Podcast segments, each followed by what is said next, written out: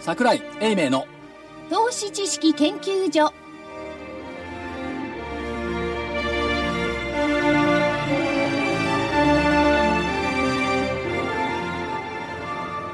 投資知識研究所場外乱闘編銘柄バトルロワイヤル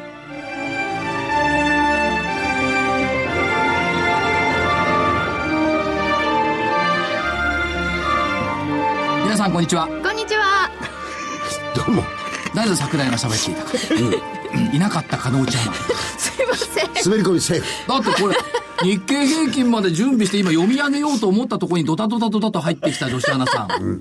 失礼失礼いたしましたなんか最近この番組で女子アナさん忘れたりいなかったり多いんだよ。え忘れたわけじゃないですよそうですよ。いや、忘れてたでしょちょっと水取りに行ったら時間が過ぎていた 今日暑いですからね。そうです。あ日経平均返します。はい。はい、日経平均株価38円飛び7千安1万6936円38銭トピックス1358.97マイナス1.53ポイントで終わっています出来高概算で22億700万株売買代金が2兆2618億円余り値上がり銘柄数872値下がり915変わらずが157銘柄でした、日経平均株価38円安なんですけど朝方は200円高だったし 5, 5, 5番は結構下がるところがあったし100円以上下げた。結構な一日でございました ねました。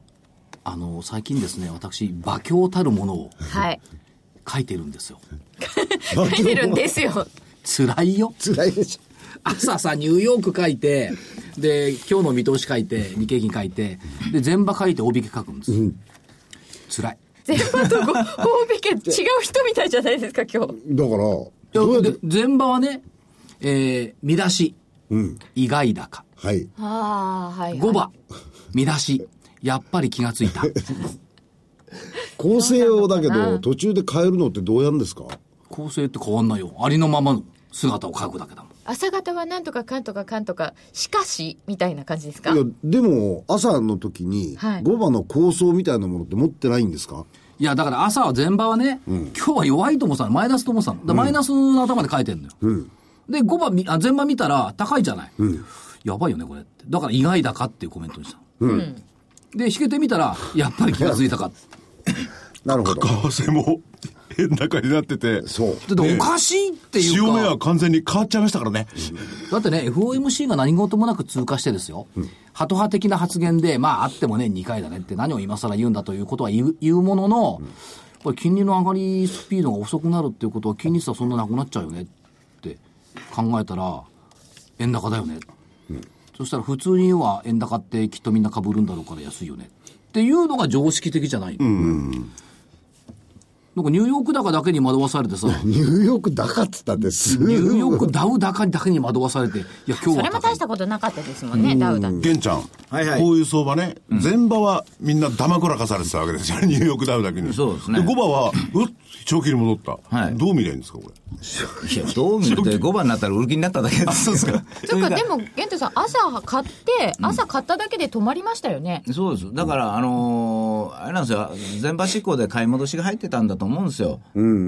やたら、トヨタまで買ったらおかしいでしょ、さすがに今日。はいはいはい。で朝円か高なのらにトヨタとかね、なんかあのー銀行とかずっと強かったし、だから買い戻しっぽく来てて、まあ最近っていうか、もともと前場と5場って外国人さんの注文って違う場合があるんですよ。前場執行と5場執行があって、前場で執行、まあ買いの方の執行があって、5場はもう売りの方が出てきたんじゃないかなと思うんですよ。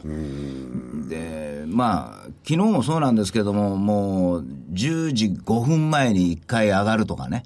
あのー同じリズムで注文が出てるんで、やっぱり売り方指導であるとは私は思ってますけども。買い戻しであ買っい買たいと戻しだと思いますね。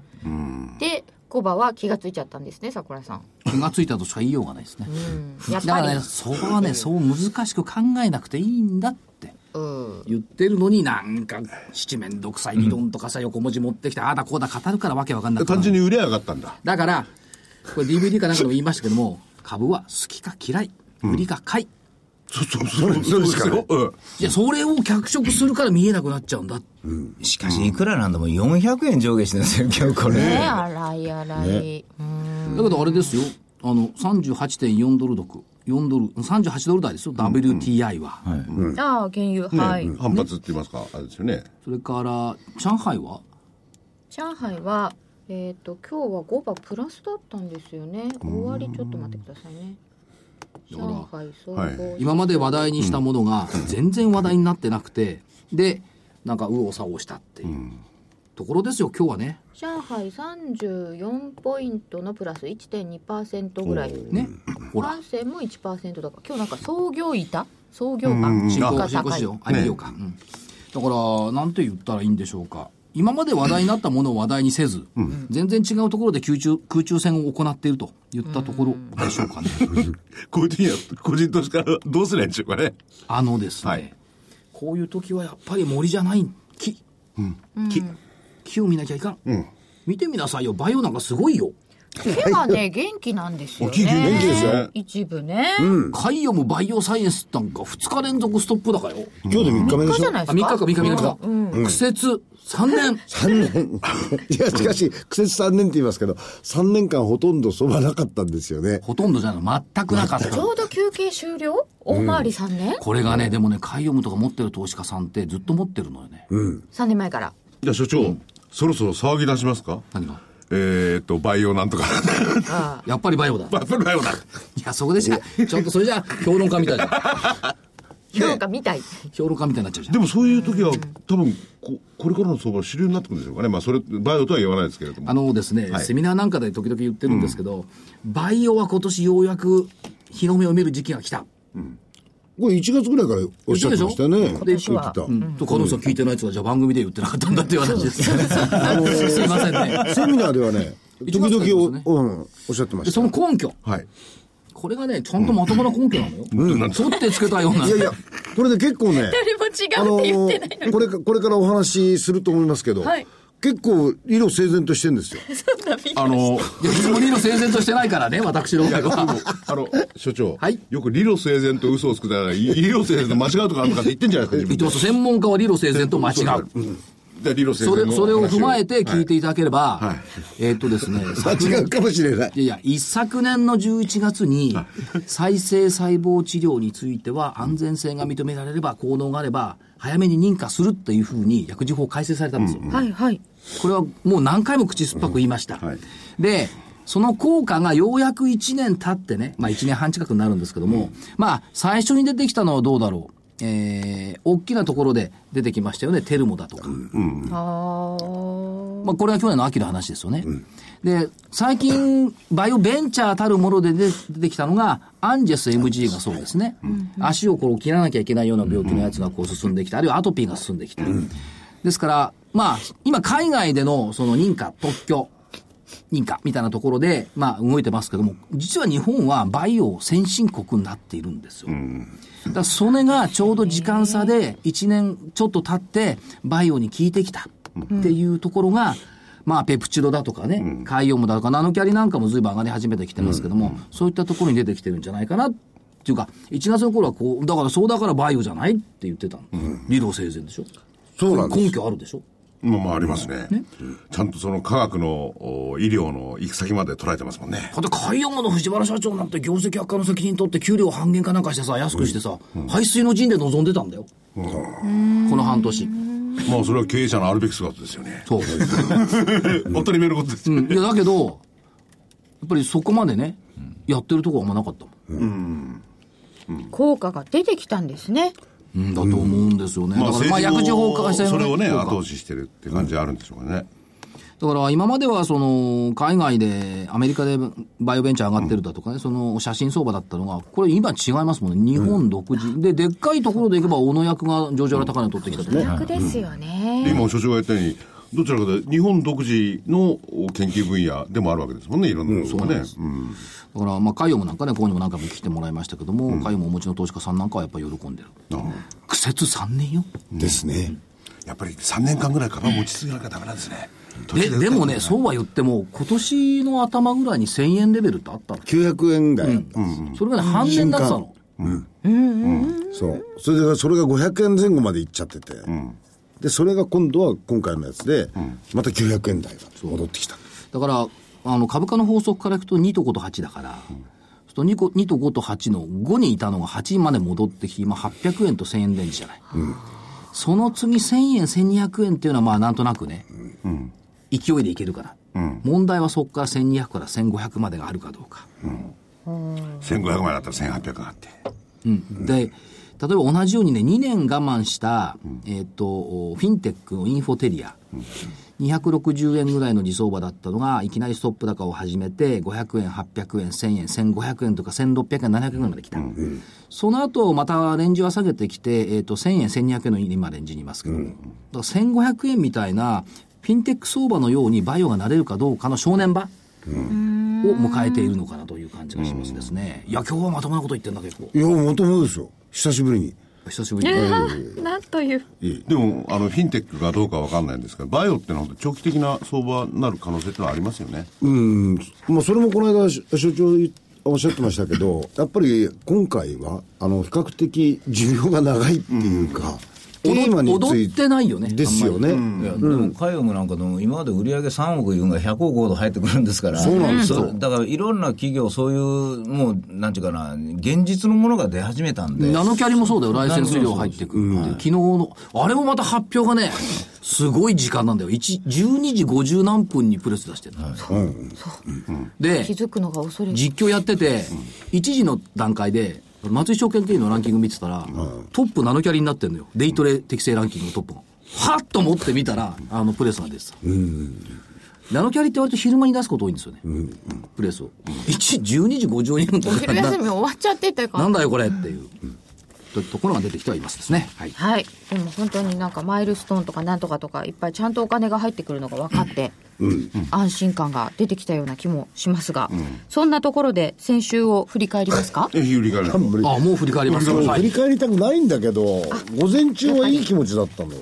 やっぱり午後あじゃあ勝だかったからなさ、全く、玄ちゃんどう まあ僕をどうでもいいと思うんですよいやでも頑張ってたんですよ僕の目が今日の前場まで はなんか投げやりじゃないですか。なんかやる気なしだね。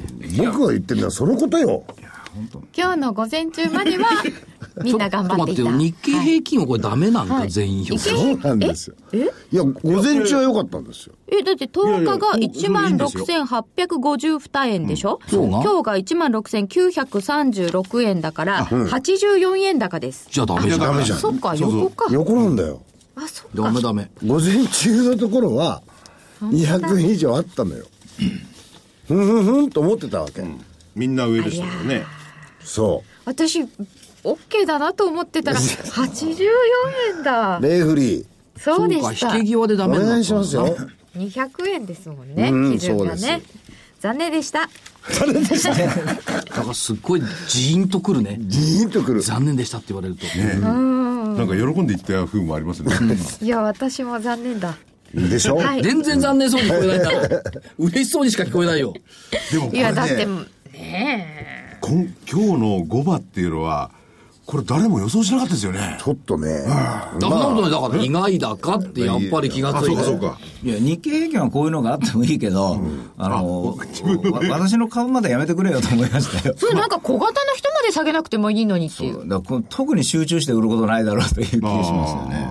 そういうことはこの辺にも出ちゃったのでしょうか、うんはい西軍桜インターネット3778は1490円から今日は1443円になってるんですこれも終盤ですか玄ちゃんあちょっと朝の高値見てくださいよこれいい、朝の高値いくらだったんいでくすらかまであったんですかもう俺もう見るん嫌やけどな3778の朝1552円です11時15分あー朝でもお昼じゃない。全引け間際じゃない。でやっぱ5倍そうなんですよ5倍よりも532円で1時過ぎまで頑張ってて、で私カツ丼食べに行って帰ってきたらえらいことになってたんですよ勝ってないじゃん。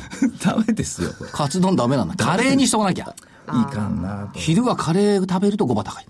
というジンクスがあるもうえ一そ生のカこツと言丼ったら食べみんないなずっとかカレーになっちゃいますよということで、はい残念でした。いやー残念でした。さぞ力を落と落としのこと だと。朝高かったのいやーびっくりですよ、俺。テレだったんだけどな。次にシーマ7638は37円から38円あ、37円だったんですか、ヒゲ。いや今日8円いや、ですこの間。あこの間そうだよそうですよ僕8円だと思ってました。嘘1円ですよ。 7円だったん今で日引け前50万ぐらい買いが入ったんですよ。ほんで、まあ、ちょっと8円が落ちかけて、引けてるんで、えーそうか、こんだけ悪いとこういう株に回ってくるんだなと思って見てたんですけど、 遅いわと思ってたんですけどね。これからでしょうかね。まあまあ、ゆっくりゆっくりやっていきます。もう一個メディピック2369これは173円から181円、えー今7日円一服してますけどその前4日続進してました、今日15円安してて、僕83円から今週スタートだと思ってたんですけど、よかった。玄ちゃんすごい、二つも丸だよ。玄ちゃん、桜インターで、あの、勝負捨てちゃダメですよ。いやいや、もう、もうシーマ様々になってきました。いや、でも、ね、メデビックが、そうか、そうか、70円台だったんだ。あ、そうだ。島1円3だ。銘柄で38円ですね。こ れだ。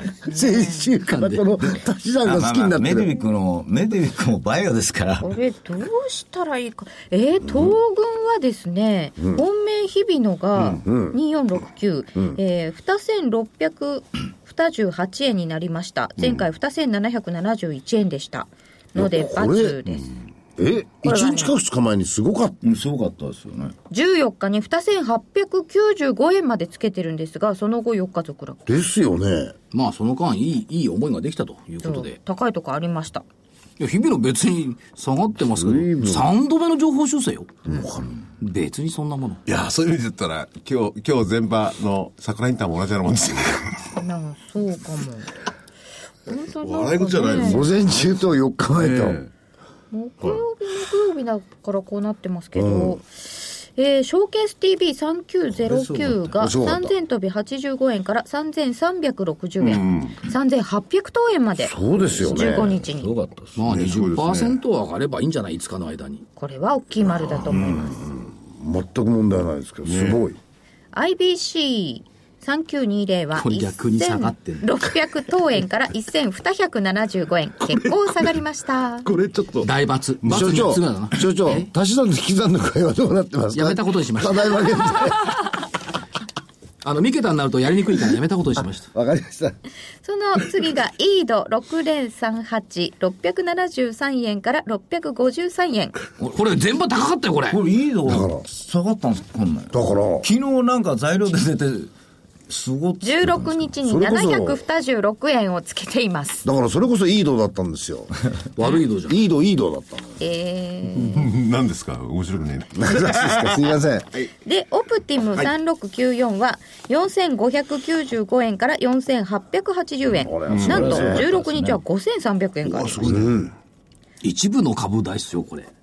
ボラ高くていい株ですね、これ。あら、あら。ということで、えー、難しいですね。レフリー。大きい丸がついたところで東軍の勝ちにしたいと思います。やっぱりね今週は。だって5銘柄中4銘柄は、あの、桜井先生の十分利食えてるもん。ね普通に。ですよね。今日まで持ってない。それどころじゃやっぱりね、相場はね、サプライズが必要なの。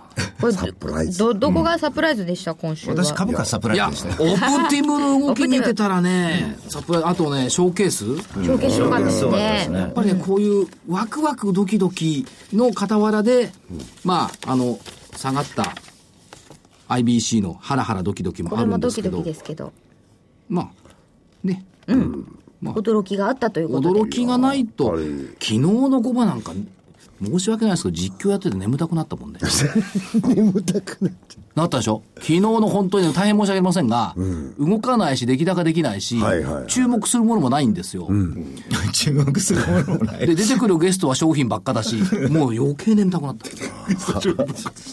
だってあの相場で金とかね、原油とか聞いてて面白いう面白くない。でしょ、うん、確かに。だからまあ動かないから金とか商品なんだと思うんだけど。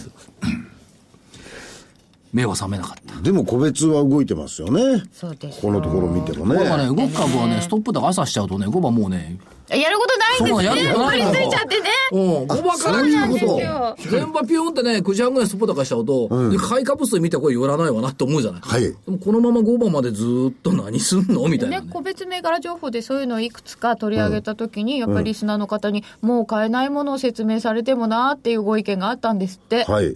やっぱりね、ストップ高でもう買えないし、難しいですよねこ。れは難しい。あでもね、ストップ高、アノマリあーは、まあまあ、ストップ高する銘柄結構あるじゃないですか。別にストップ高で買わなくていいんですよ。必要なことは、インプットすること。はいはい。これはストップ高した銘柄だ。そう、で頭にインプットしておくと下がってきますよねどっかでね、上げ続ける株ないんだから、下がってきた時にこいつ一回ストップ高した銘柄だよねっていうことで、そこで拾えるっていうことをするともう一回ストップ高がある可能性は高い、どのぐらいの確率でしょうかね。ただ高いというしか言えない。確率は調べてるわけじゃなえいっ、ですとよね確率全部は見てないですけども、ドタカンでいいですか、はドタカンで言うとね6割以上ねもう一回ストップ高しますよ、い。お、じゃあ結構高い確率かもしれないですでそね。それは新興中小型だけで、大型はダメよ そうなんですね。ですよある日突然ね、あ絶対ないけどみずほがストップ高したある日突然よ、翌日はしないと思うよ、じゃあ小型株。だってみんなもん切りやってる銘柄がさ、ストップ高したら さ、翌日もん切り来るもん。それでストップ高の法則じゃないけど、ストップ高一回したらまたする、あるいはまたするっていうのは、なんかその背景は、あの理論的に説明できますか株価は、情緒的に説明しますとね、はいちょ株価は気がつくか気がつかないかの勝負なんですよ。で、もぐら叩きみたいなもんで、この穴からもぐらが出てきたなと思うと、もう一回出てくるかなと思うじゃない。投資心理としては。だから、何だから情緒 的。よくわかったんですよ、今その、待ってる気分が。わかる、わかるよね。だから理論、理論整然じゃなくて、情緒的に説明しろって言ったでしょ、でも、もうこれ出てきそうだよね。今出たろって。で待ってるじゃない、で、出てきたら、やっぱりだパコーンっていけるわけ よ。あのね、個人的にはね、モグラが出てくるじゃないですか、一回。そうすると、もう一回モグラが出てくる可能性って、なんで出てくるんだろうと。餌があるから出てくるんじゃないかと思ってるわちけでょっすとあよ。れ出てこない穴は出てこないからね。そう、あそれは。マテ貝だったら塩かけたりしてだから、この前の時だったら、例えばフィンテックって、すごく広がりそうだなっていうふうな期待感ってあるじゃないですか。その中のリリ、あの、初めの先行でもって出てきたら、次のところは逆に言うと、この次のところ、今度バイオになってきたんで、バイオでもって、どのくらいこのマーケットが大きくなるんだろうか、そういう想像をするとですね、もう一回モグラが出てきてくれる可能性はあるかなっていストップうだモグラ、情緒的に。で、その気がつく気がつかないっていうのは、あ、この株ってストップ高したんだ。何があるんだって気がつくことがあるわけです。一発ストップ高で。あそうすると、注目する人が増えてくる。で、また動くと、買い物が入ってきやすくなるっていう、特にレートルの方々、はいはいそういう動きするんで、やっぱりストップ高しやすいのかな。あ。今のそばであんまり聞くことじゃない。ストップ安っていうのも、あれがありますかありますストップ安になる。ストップ安はね、続く限界ま で。連続。なぜかね、後からストップ安ってないね。ないね。続くよね、ストップ安はね。いやでも僕僕なんかあの銘柄っていうのはこう今までずっと何回も言ってきてる銘柄、あの桜井先生だったらこうお気づきだと思いますけども、往年のして株多いですよね、だから動く時のあの瞬発力とかその例えば大型株でわーっと湧いてる時だったら僕絶対重工行きますもん重工はあの大型株相場の時一回はなんかストップだみたいなことをするというイメージがあるし、で普通の材料株がこう動く時でも、過去、あの中身のいいやつで安いやつがずっとあるとしても、まあ、前の OKK なんかも昔は材料株ですか、して株と言われてたんで、いや必ず来るだろうと思ったら、まあ、1週間の間に来なかっただけでね。よくちょこちょこ3週間、いや3ヶ月かかっちゃったんですけどね、でもそういうのは僕もありますね、あの動いた記憶で、えー買っちゃうという。なるほど。みんな結構記憶があるんですね、そういうね、この穴から出てきたぞっていう。まあ、塩かけてもいいんですけど、もういいって まあ、記憶のゲームですから、自分の手持ちの銘柄っていうのが、記憶の中にある銘柄っていうのが、やっぱり、なんつうの、勝負の範囲なんですよね。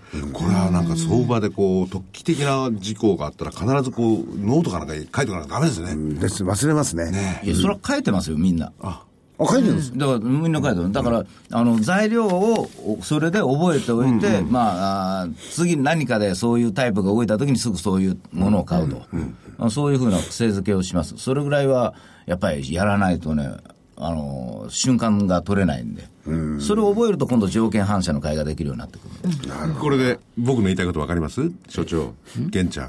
そんな偉そうなこと言ったら必ず高い銘柄を当ててくださいよって言いたくなっちゃう。そういうの難しいですか、やっぱり。何を言ってるんですかはい、すいません。高い高い銘柄いいじゃん、オプティブとさ、シーマとか1円高かったじゃないですか。これはショーケース TV とかなんか文句あるこれ。いや、別にな、な勝った世の中はマイナス金利なんですよ。はい。 1円でも上がるよ。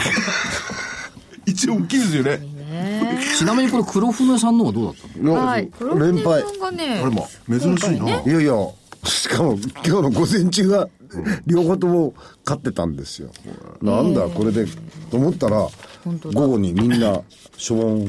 三菱商事8058は2銭飛び42円から2銭飛び18円ですが、そうです14日は2銭飛び97円まであったんです午前中でも66円ぐらいまであったんですよ。あります。これプさ、ラスでし思たうんねで。すけど、この手の銘柄を買う方々って、はい。もうポート終わってんじゃないの ?3 月だってもう20日よポート終わってるってどういうことですか要するに期末を迎えての、あの、なんつうの、手入れは終わったんじゃないもうなんか、動かなくなってる、年度末近いだっかてさら。、個人の方々がね、明日上がると思って三菱商事を売買するとは思えないもん。あ、でもほら、配当利回り取りに来るとか、3月末を。じゃあ、取り回りとんだったら商事より物産の方が高いもん。高いですねあーそうか。それで、あの、先週の二名から黒船、対象はどうだったんですかもう一個は、オープンハウス3288。2122円から2113円で終わっておりま僕す。、玄ちゃんっぽいでしょ玄ちゃん効果だなこ。れ今日の僕、高値玄ちゃんっぽいんはですよ。 2162円があったんですよ。午こ前れこれ中。もね、そう。なんですけど、まあ、最後ね罰は罰です。はい。はい。まあ、みみんな色に染まってこいよと。と午後綺麗に下げちゃったな。なんか、そうなあんでのす、隊長。はいえー、先、先週まで調子良かったですけど、先週からちょっと負けが込んできた感じしないですかいや、先週はそう悪くなかったですよえ、プラ、いや一個一個、えあの、横で当たっただけですね。あそうですよねそうです、そうです、そうです。うん。多分ずれてんでしょうね。ずれてるんで、ちょっとはいちょっとね。はい。ででもちょっと息短くなりましたね、この間までと違って、でで逆にそのかよむらみたいに集中するところは集中するんですけども、あのなんかこう全、5銘柄やったら、3銘柄はやっぱり2日ぐらいしか持たなくなってきちゃったなという、そういう印象ですね。そういうリズムが変わるっていうのはありますよね。で、その下げ方がおかしい。おかしい、うん、だって、何のために前の日に300円も上げたんだという株が、 なんで次の日200円も下げて、次の日200円下げて、なんでマイナスみたいな、いや、そんだなのかが多ら、いですよ最近っていうか、この今年に入ってから特になんですけど、やっぱり短くなってるんですよね。短いですね。短いですよね。イナゴの羽が大きくなってきたんだ。あーひなごいっぱいあというかなんか今日もそんなに商いこんな動いた割にないし、昨日は今年最低だったし、 2兆円割れだもんね。なんかいイナゴと比較してこうじっくり買う人たちがあそうか休みなんですね年度末で、まあ、あれ、そうですじっねく。り買う人たちはもう動かない。もう決めちゃってんだもん。必要ないでしょう。多分20日以降に。ね、動いてるファンドマネージャーはね、やめた方がいいよ。月内いやいやはっきり言って。いや、20日以降を動いファ動いてるファンドマネージャーの人は、マイナスだからどうにかして、プラスにしようとそいうう。いやだからやめた方がいいね下手なんですよあね。あがいてる、だってもうじき人事異動じゃないですか、これ。そう に2月で大体数字決まって、で、えー人事異動してやるんで。そうか。じゃあ、これからいい、えーね、腕のいいファンドマネージャーも、桜前線とともに旅をして、日本列島を上がっていこうかなっていう。長いです。長いです ね。いやだから年末がそうじゃない腕のいいファンドマネージャーはもう12月なんかマウイ島行って遊んでますよ、ああ、それ12月東京にいてアクセスやってるようなファンドマネージャーのファンドの運用成績がいいわけがない、いいわけないですよね。あーなるほどねそういう人たちのいない間に。うん。人が。これ重要なんですよファンドマネージャーがいるかいないか、うんですよね。いたらこのファンドダメそれともう一つ言えることは、今日なんかもそうですけども、いないから為替でも何でも動かしやすいんで、あの一方通行になっちゃった時も、途中で手が出せないんですよ、もう見てるだけになっちゃうんですよ、機械は動いてますよねそう何度マネージャーいなくても、あ、機械はね。だからコロコロコロコロ今日変な商いあったそういう先物で、いあの1万6700円のところとか、あのなんか、あー300枚ぐらい売り物がパッと出たと思ったら、瞬間すぐなくなったりとか、最近それ多いですね。うんいや、それ、商いになってるんですよ、実際は。なってるんですか役員行っちゃったんだ、な何がどうなったか分かんないけど、すぐ、だから出るのが分かってないと、あのタイミングで買えないですもん。クロスっぽいものすごく変な。いや場でしょ場なんですよ場でそんなことしないよ、危なくしよう。ね、だから、だ取らかれちゃう誰か、ら売りを出すのが分かってる、あの、アルゴみたいなのがバーッと入るんですよ。だからなん、なんかまあ、期末じゃあみたな、いななのん、が何点何何秒か早く分かってて、そうなんですよね。あーあの、機械でほら分かるよ、近くにいる何点何秒。あのな単位がいくら以上だったらそれに向かうとかなんかあるんじゃないですか、あー、そういう。自動まあ売買人間じゃできない技ですよね。私がちょっだとって目にも飛ばないの早技だもん。 9ですからカチャカチャカチャカチャカチャダメだっつ カチャカチャっつってる間にもう何回ってしてるか分かんないです。そうそうというわけで、ちょっと今週行きましょうかはいえねー今週の戦いにお知らせなしでいっちゃっていいですか、はい行っちはゃいいましょうでは今週の日経平均から伺ってまいりましょう。 えーっと、基準が本日の16,936円38銭です。で、ボラティリティインデックスが、下がったよ6日低下してきたんですけど、23.77。どうですかまだ200円 ?100 円にしますいいんじゃないの200円で、上下うん、じゃあまあ20き切れるまでぐらいな感じちなみに昨年末19.47だかそうそうそうそうなんですよじゃあ200円で上下200円でお願いいたします、えっ、と東軍ら、東軍は上。はい25日線が14日に上向きに転じてきてます。で、えっと、乖離が多分今日で3%ぐらいにまた落っこってきている。3%でいかないか。昨日で3.64なんですよね。3%台の下の方に落ちてきてるんでしょう。といったところがあるんで、25日線上向いたのを交換。それから、メジャー S q 値先週金曜日16,586円。で、その後これに対して今日で5連勝。金、月、火、水、木で。その後6日間、これ多分6連勝になるでしょう。そうすると月末まで高いっていうパターンでいいんじゃないかなと思います。から、松井証券の信用評価損率、えーっと、昨日、売り方マイナス9.3、買い方マイナス9.1、依然として買い方微妙に有利っていったところがありますし、最低改ざんが邪魔してこないですね。ね2兆少ないですよね26億円。から PER 微妙に EPS が上がって1173円まで戻してきましたんで、で、今日マザーズ指数は下げてんのか。うん今日はあのさすがに5連が投までで終わったと。えー一目均衡の雲の加減が17,397円なんですけど、これね、あと数日で16,000台に雲の加減が落ちてくるんで、雲にようやく入ります。まあ黒なんですけども、まあいいんじゃないかなという感じで上。で、明日佐賀でしょそうです。西行きますからね。西向く桜井。あれ、そのアノマリーはまだ生きてたんでしたっ生きてますね。そして23日水曜日、満月。誰かに、誰かに言われたな。いや、満月は株高くって新月は株安いんですよって言ったら、そんなバカなこと言わないでって言われ た。そうですこれはあの取ってみたら全然なってませんでした、関連性なかった。はいでもねあれはね一時的に感情が高ぶってあの全場だけ高いとかそういうふうに見ると個別銘柄がガーッと買われたりするのが満月新月はやっぱりありますねあと、彼岸の後は高い。3月彼岸の後はあ。そうですかお彼岸の後高いですか、うん、あとそ20日とか高いことが多いんですよ、あの営業日だとね。だから20日以降高いっていうので見ていくと、え上上上、 3月は上げの得意日が多いはずなんですけどねさようです。はい。えーでは、西軍はいかがでしょうか来週高かったら月替わりからす暴落じゃないけどね下落しそうな感じがするんですよね、おあのーまあ、とにかく、まあ、今日なんかでも400円ぐらい動くから、まあ、う上という方が無難なんでしょうけれども、でも、ねえ、潮目が変わったって、どっかの社長が言うぐらいですからね、労働組合にお金を払わないというか、もうそういうのを見る限りでは、もう僕は上とは思いたくないです、下。いや、もう技術的には上あると思いますよ。だけど、あの、ああいうふうな発言をし始めたら、あの、安倍さんが言ってたことと違うじゃないですか。だから、再生はなりにくいということで、えー上上値は限定されたなという気がしましたね。けねえ、あの、潮目は変わったっていう意味重たいですよね。ちょっとよくわかんなかったんだけどな、あれ。なぜ、あそこでああいう発言が。いや、それは労使交渉だから、そういうふうに会社はきつめに言うんですよ、きつめに言うんだけれども、それでもちゃんと給料の分はお願いしますねって安倍さんがわざわざ言ってたのを、それを無視するんですから、うん会社は生き残らなあかんと思ってるということは、設備投資しないということでしょ。ということは C5 の数字のどっかが悪くなるなと思ったんで、一回それを狙って、誰もいないところでう叩きに来るかなというのがあるんで、一応した。はい。ええー、黒船さんはいかがですかおう上で。はい。はい。上だと思います。十八個。今い週や、が今日は多分アメリカでの、そうなんですよ。あの、メジャーでしょはいうん。で、多分それの前倒しもあったかなっていう気もするし、今日の午後の動きなんかはね。うん。なんで、あのー多分来週は高いんだろうというふうに思ってます。うん。さあ、商いの量はそんなに増えていかないと思うんですよ。月末にかけても。うん。ただ、全体の水準とすれば、1万7200円のところまでは戻ってもいいのかなというふうに思ってはいます。はい。普通に200円高ですもんね。うなんです普通の商いしてる。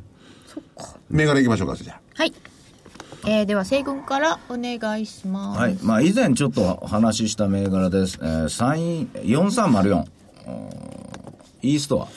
四三0四イーストあア。のーネットのね、ところにあの店舗をこう出したりするじゃないですか、ウェブ店舗っていうんですか、それをまあ支援したり、まあ、そういうサービスをする会社なんですけれども、あのーこの頃フィンテックって、なんかそういうものを絡めたい、うんぬんとか言ったら、すすぐこういう話出てくるじゃないですか、でそれに臭い、まあ、全然ここやるともなんとも言ってないですよ、なんとも言ってないんだけれども、なんかそういう類のものって抑えておきたいなと、だってこの間分割したばっかりで、あの今日も強かったんですよ、あの朝は。今日終わりは一円高ですけど、そうあれ商い増えてうるんな。あのー後半でね、どんと大きい売り物が出たの全部取られちゃったんですよ。だから、ということは、あーここの会社はまだ生きてるなというか、株式を、お株価を意識してるなという印象がありましたんで、来週期待と思います。はい。えーそれと、もう一つは、あー6368オルガノ。六三六八のオルガノ。これ、半導体なんかをね、こう洗うのに、真水というやつがあって、ゴミをガーッと落とす、非常に高い技術なんですけども、一時それがもう、ね、えーいっぱいいっぱいじゃないのかとか、もうちょっと全体半導体が伸びてないからとか言われてて、株価自身はあんまり動いてないんですよ。だけど、まあ、動いてないのがかえってプラス効果あるんじゃないかなと。こういう時期には。まあ少し動かない間に貯めていこうと、そう思います。はい。二つとも、お以上。二つで。じゃあ。強気だったらソフトバンク言うんですけどね。気が弱いから余裕ない。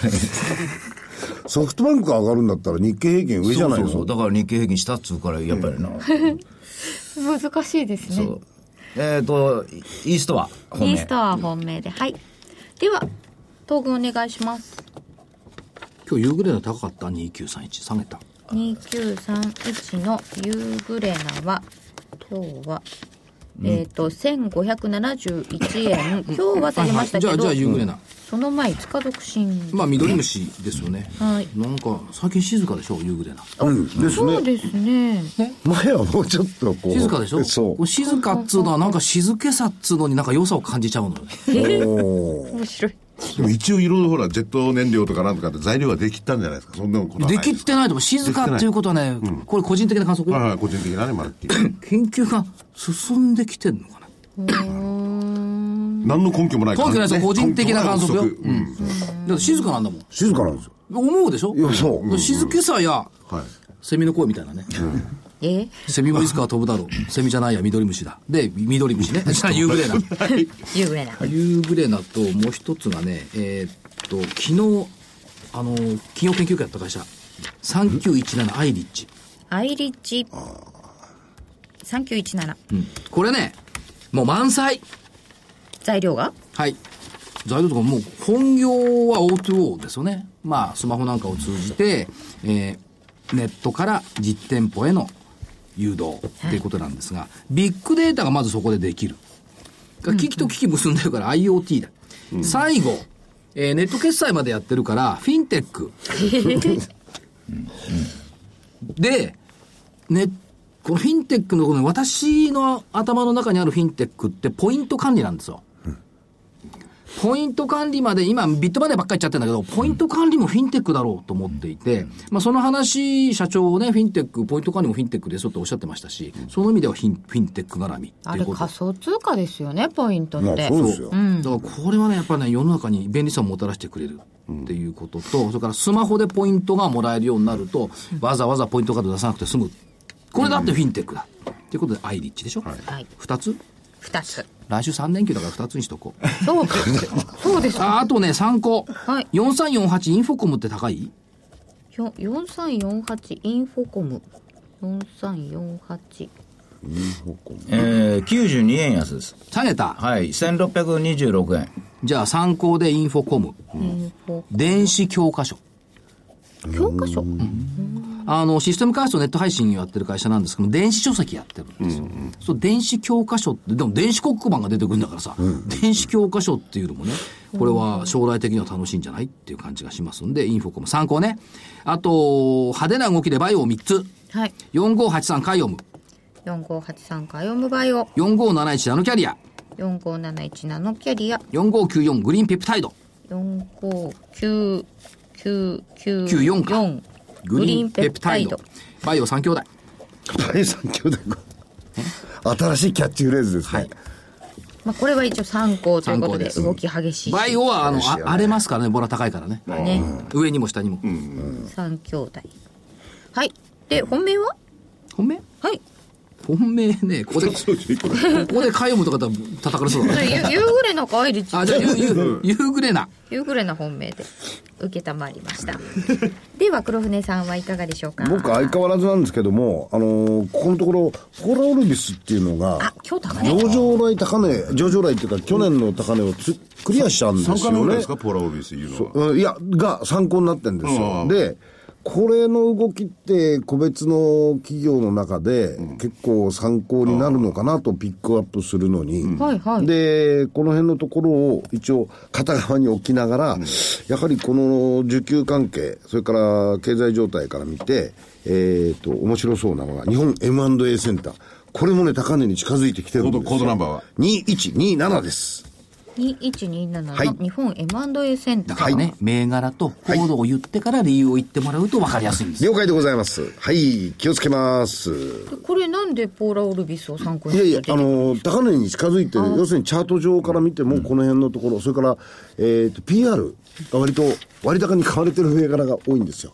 なんで、そんなものをちょっと、えーで、もう一つ、はいえー銘柄コード9783のベネッセ、 9783、はいベネッセ。そうです、これも PR94 倍です。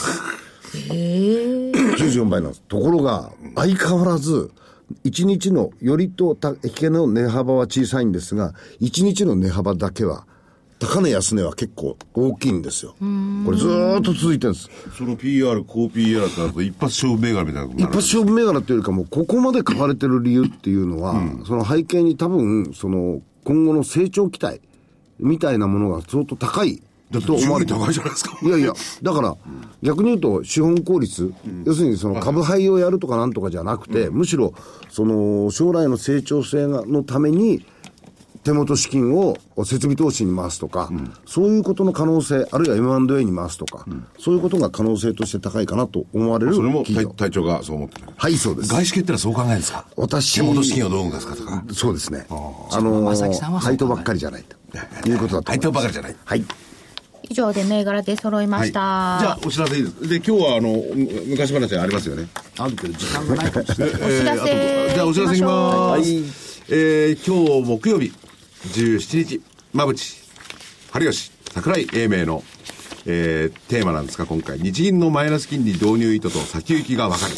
まあ、日銀のマイナス金利の導入意図、いろいろ言われていますが、その本当の意図は何かということを、えー、まぶっちゃんがですね、わかりやすく、えー、お話ししてくれます。そして、そのマイナス金利の先行き、これも、えー、わかりやすくですね、まぶっちゃんが、あー想定も交えて、いろいろ、えー、お話ししてくれている DVD。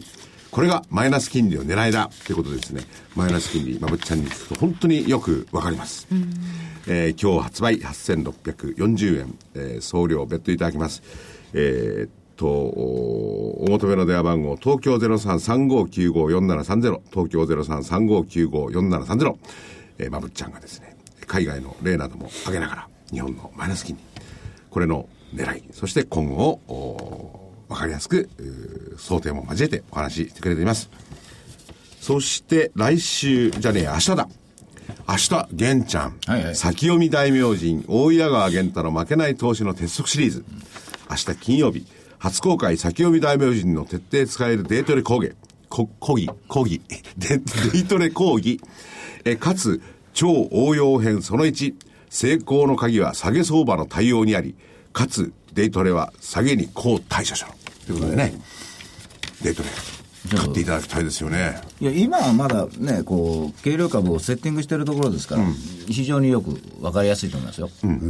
で、えー明日発売の、おー先読み大病院、玄ちゃんの負けない投資鉄則シリーズ、えーデートレ、かつデートレは、下げにこう対処しろということで、こちらの価格、8640円です。えーおー送料別途いただきます。こちらのお求めの電話番号も、東京0335954730、東京0335954730です。あと4分弱となってしまいましたけど、えーっと、明日、えー桜井所長に佐賀まで行っていただきまして、はいえー企業 IR セミナーをやらせていただきたいと思います。えーっと、所長に、えー株式講演お願いして、えーフロイント産業さんと、おインフォテリアさんに、えー企業 IR をしていただこうと思います。会場は、えーホテルグランハガクレの2階でありまホすテルグランデ、ハガクレ。ホテルグランデ二階ですハガクレ。佐賀市天神2丁目です。これ佐賀にお住まいの方って、これから行きたいなって、明日直接行けばいいんですか、あの、当日のな入何場時から1時券からがありますので、えーまだ、あ多少お、お席がございますので、えー当日、うおいでいただける方は、ぜひ、おいでください。よろしくお願いし1時ま半か3ら月す。 18日。午後1時から、はい、になります。会場1時です。そうです。会場1時です。開演えー1時半開演1時半からですね で。ホテルグランデ葉隠れ。そうです。で、これあれですよね。あのー、隊長の方のホームページに行けばわかりますよね。わかります。ね、はい。 IFA 協会。 IFA IFA 協会のホームページにその来ていただければわかり IFA ます。協会のホームページに行くと、はい企業研究会がバババッと並んでます。3月22日火曜日、ショーケース TV。はい会社でやんだよ、これね。そうです。 3月29日、ファンデリー。はい弁当ね。あはいはい企業研究会。弁当付き。会場試食会。赤羽。赤羽です。えっと、4月の22日金曜日、はいマイネット、企業研究会。はい4月の28日木曜日、えーデジタルインフォメーションテクノロジー DIT、企業研究会。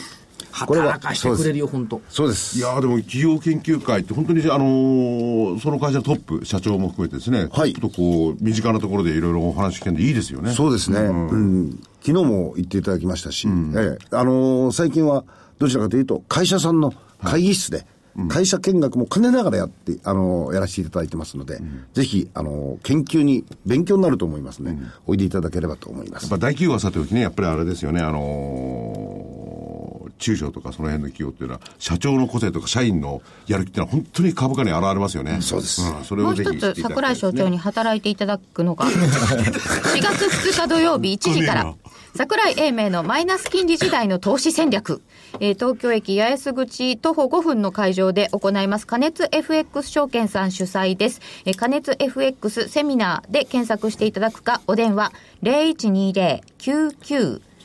0120-998636 0120-99の8636までお問い合わせください。桜井英明のマイナス金利時代の投資戦略4月2日土曜日午後1時からです。モデレーター、彼女彩子。なるほど。で、時間がなくなりましたんで、えっといとうことで替え歌、い高校野球始まりますが、春の春はいつも更新曲なんですね。もしも運命の株がいるのなら、はい。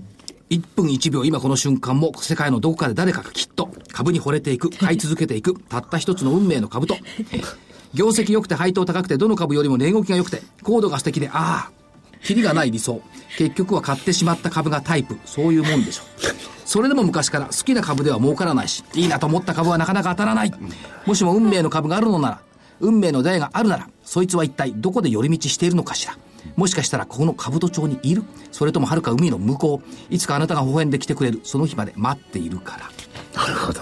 乙女な感 じ。いやーでも希望してちゃダメです ね。ダメですね。はいそうです。結局下手だという話だったんですけど、そういうことでしょうか。はい。